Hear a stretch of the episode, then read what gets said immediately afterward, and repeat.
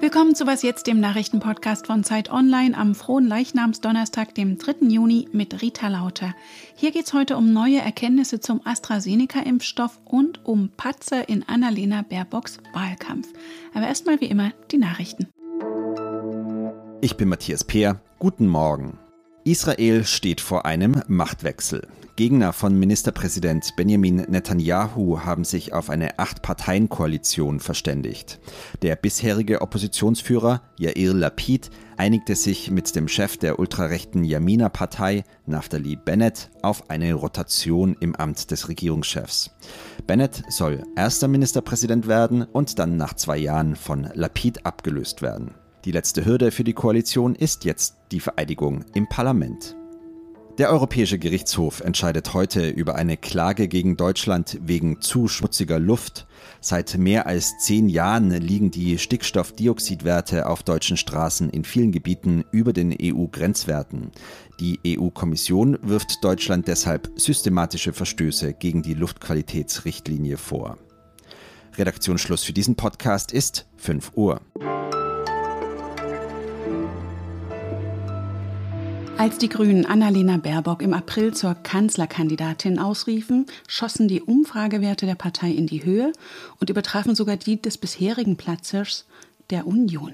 Inzwischen relativiert sich das je nach Umfrageinstitut, doch man merkt, wen die politische Konkurrenz als ernsthafteste Gegnerin betrachtet, die 40-jährige Annalena Baerbock, die sich zuletzt allerdings auch einige Fehler geleistet hat. Wie geht sie damit um? Meine Zeitkollegin Tina Hildebrand beobachtet den Wahlkampf und ist jetzt am Telefon. Hallo Tina. Hallo Rita. Tina, man hat den Eindruck, auf Annalena Baerbock haben sich alle Parteien, aber auch rechte Twitterer eingeschossen. Kann man sagen, viel Feind, viel eher?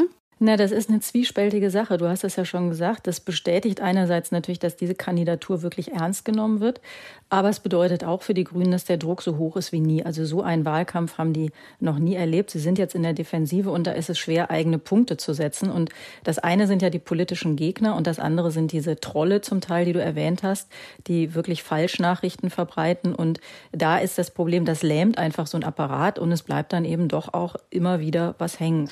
Neben kleineren Patzern und Versprechern wie die Erfindung der sozialen Marktwirtschaft der SPD zuzuschreiben, musste Baerbock auch einräumen, mehrere tausend Euro an Zahlungen ihrer Partei an sie als Parteivorsitzende nicht rechtzeitig bei der Bundestagsverwaltung als Nebeneinkünfte gemeldet zu haben.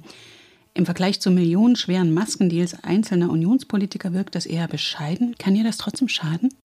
Ja, ich glaube, das kann es schon, weil es einfach den alten Verdacht reaktiviert, dass die Grünen immer sehr moralisch unterwegs sind, aber dass es da teilweise sich um Doppelmoral handelt. Du hast es gesagt, es ist ein Fehler. Es gab schon mehrere Aufregungen, aber nicht jede Aufregung ist ein Fehler. Aber ich glaube, diese hat schon das Potenzial zu schaden. Rächt sich denn jetzt auch ein bisschen ihre selbstbewusste It's not a bug, it's a feature Attitüde, mit der Annalena Baerbock ihre geringe politische Erfahrung als Vorteil eines Neuanfangs zu verkaufen versucht? Was heißt Recht? Also, dass sie keine Regierungserfahrung hat, das ist ja einfach objektiv so.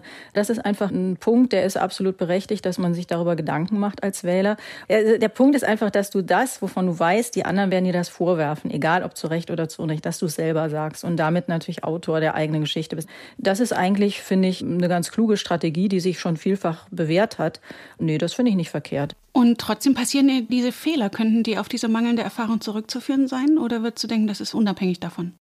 Na, ich glaube, das ist einfach durch den wahnsinnigen Druck zu erklären. Die Grünen sind ja an diese Schwelle zur Macht gekommen, wo sie jetzt sind, durch eine sozusagen eine Oppositionsarbeit, die so konstruktiv war, dass man manchmal fast vergessen konnte, dass sie Opposition sind. Aber so wird eben das Kanzleramt nicht vergeben. Es ist kein Wettbewerb, wer die konstruktivsten Vorschläge macht. Und da müssen die Grünen, glaube ich, erstmal umschalten und wieder in diesen neuen Modus reinkommen. Und dass sie Fehler macht, ich glaube, jeder macht Fehler. Den unfallfreien Wahlkampf, den gibt's überhaupt nicht. Und meistens fallen einem die dann dann erst so richtig auf die Füße durch den eigenen Umgang damit. Also es ist jetzt schon eine knifflige Zeit, die vor ihr liegt und es wird darauf ankommen, wie sie damit umgeht. Und ich habe sie getroffen. Sie ist offenbar schon wild entschlossen, nicht vor lauter Fehlervermeidung sich in so eine Art Sprechapparat zu verwandeln. Aber man sieht eben auch ganz deutlich, dass ihr das schwerfällt. Würdest du denn trotzdem sagen, sie ist die richtige Kandidatin der Grünen? Oder hättest du Robert Habeck, der ja zur Alternative stand, den erfolgreicheren oder sagen wir eben unfallfreieren Wahlkampf zugetraut? Ich glaube, Robert Habeck hätte andere Fehler gemacht. Ähm, ich glaube, wie gesagt, es ist gar nicht zu vermeiden. Und diese Auflösung dieser Doppelspitze, die ja wahnsinnig erfolgreich war, das wäre in jedem Fall ein ganz gefährlicher Moment gewesen, weil natürlich der normale Reflex immer ist, sobald dann einer Fehler macht oder vielleicht auch gar keine Fehler, sondern einfach nur was, was einem nicht gefällt, dass dann sofort die eigenen Leute Zweifel kriegen, aber natürlich auch die Wähler und sagen, hm, wäre der andere doch besser gewesen. Und dein Wahlkampfporträt von Annalena Baerbock aus der Neuen Zeit verlinke ich in den Shownotes. Danke dir, Tina. Danke, Rita.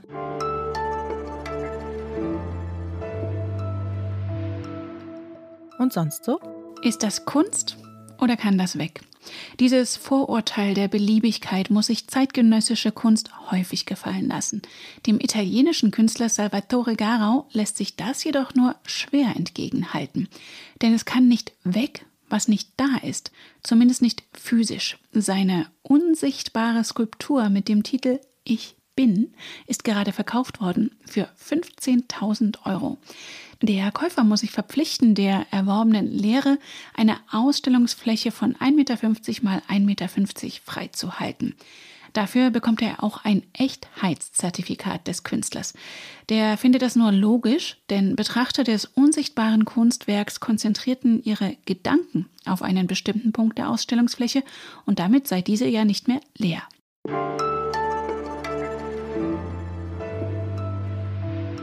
Es ist das erste persönliche Treffen der Gesundheitsministerinnen und Minister der G7-Staaten seit Beginn der Pandemie und der Ort ist symbolisch gewählt. Gastgeber Großbritannien hat die Minister für heute nach Oxford eingeladen. An der Uni dort wurde ja der berühmte AstraZeneca-Impfstoff entwickelt. Berühmt, aber vielleicht auch berüchtigt? Zumindest in Deutschland ist die Skepsis nach einzelnen Thrombosefällen groß. Was ist eigentlich der aktuelle Stand bei AstraZeneca? Zeit für eine Sprechstunde mit dem Leiter unseres Gesundheitsressorts, Dr. Jakob Simmank. Hallo. Hallo Rita. Jakob, Millionen Menschen sind problemlos mit AstraZeneca geimpft worden, doch es gab eben auch diese vereinzelten Fälle von Hirnvenenthrombosen, weswegen Astra in Deutschland nur noch nach Risikoabwägung an Menschen unter 60 verimpft wird. Kennt die Forschung denn inzwischen den Grund, wie es zu solchen Thrombosen gekommen ist?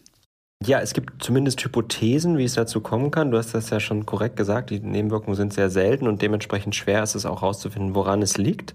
Aber es gibt im Grunde genommen zwei Hypothesen, die sich nicht ausschließen. Das eine ist, dass es eine Reaktion ist, die man in ähnlicher Art und Weise in der Gerinnungsmedizin schon kennt bei der Gabe von Heparin in seltenen Fällen, wo durch gewisse Autoantikörper, die anscheinend viele Menschen haben, sozusagen eine Gerinnungskaskade in Gang gesetzt wird und die ist möglicherweise abhängig von irgendwas, was in dem Impfstoff drin ist, zum Beispiel freie DNA der Viren, die dafür benutzt werden. Das ist eine Hypothese. Die andere Hypothese ist, dass die genetische Information, die transportiert wird, in den Zellen letztlich so verwandelt wird, dass das Spike-Protein, das Stachelprotein der Coronaviren, gegen das sich ja die Immunreaktion bilden soll, ein Stück weit abgeschnitten wird und dann letztlich so lösliches Stachelprotein gebildet wird und das auch eine sehr starke Immunreaktion zum Beispiel in den Gefäßen zur Folge haben kann. Das sind so ein bisschen die beiden Hypothesen. Für die gibt es beide einige Hinweise, aber bewiesen sind sie definitiv noch nicht. Angenommen, es würde letztlich doch der Beweis für eine der beiden Hypothesen erbracht, hieße das, dass man dann das Problem auch lösen könnte, dass man den Impfstoff entsprechend verändern könnte? Wenn wir jetzt sagen, diese letztere Hypothese, wo diese Stachelproteine ähm, als lösliche und zu kurze Proteine gebildet werden, dann könnte man versuchen, quasi die genetische Information, die man diesen Trägerviren ja mitgibt, aus denen die Impfung besteht, abzuändern, so dass die nicht mehr entstehen. Das muss man jetzt prüfen. Ist natürlich wiederum sehr schwer nachzuweisen, weil einfach die Nebenwirkungen so selten sind. Bundesgesundheitsminister Spahn hat hier erlaubt, den Zeitabstand zwischen zwei Astra-Impfungen von zwölf auf vier Wochen zu kürzen. Wohl auch, damit man noch rechtzeitig vollständig geimpft in die Ferien fahren kann, entgegen der Empfehlung der Ständigen Impfkommission STIKO. Ihr habt dazu recherchiert. Was ist von dieser Empfehlung zu halten? Die Idee, den Impfabstand zu verkürzen, ist natürlich verständlich, weil Menschen in den Urlaub wollen, weil Menschen den vollen Impfschutz haben wollen und so weiter. Ich glaube trotzdem, dass sie momentan aus Vorsichtsgründen keine so gute Idee ist. Der erste Grund, den wir schon lange kennen, ist, dass Studien nahelegen, dass ein längerer Impfabstand einen besseren Impfschutz mit sich bringt. Das heißt, da sind zwölf Wochen einfach letztlich besser als vier Wochen. Und der zweite Grund, und der hat mit der einen Hypothese zu den Nebenwirkungen zu tun, und zu dem haben wir recherchiert, ist, dass möglicherweise, wenn diese Autoantikörper verantwortlich sind für die Thrombosen, die sich bilden, diese Autoantikörper bei der Erstimpfung möglicherweise entstehen und dann nach zwölf Wochen wieder verschwunden sind. Wenn man aber jetzt nach vier Wochen erneut impft, dann könnte es sein, dass die noch da sind und dann letztlich diese Thrombosen triggern. Das ist alles hochgradig hypothetisch, aber wir haben mit einigen Experten gesprochen, die einfach aus Vorsicht sagen, wenn das so ist, lieber zwölf Wochen zu warten. Danke dir, Jakob. Gerne. Und das war's für heute mit Was jetzt am Morgen. Heute Nachmittag melden wir uns wieder mit einem Update bei Ihnen. Ich bin Rita Lauter und freue mich über Ihre Mails an wasjetzt.zeit.de. Danke fürs Zuhören und wenn Sie mögen, bis morgen. Meinst du, Jens Spahns Popularitätswerte verbessern sich mit solchen Entscheidungen? Ich mache mir da tatsächlich ein bisschen Sorgen und glaube auch nicht, dass Jens Spahns Popularitätswerte dadurch jetzt durch die Decke gehen.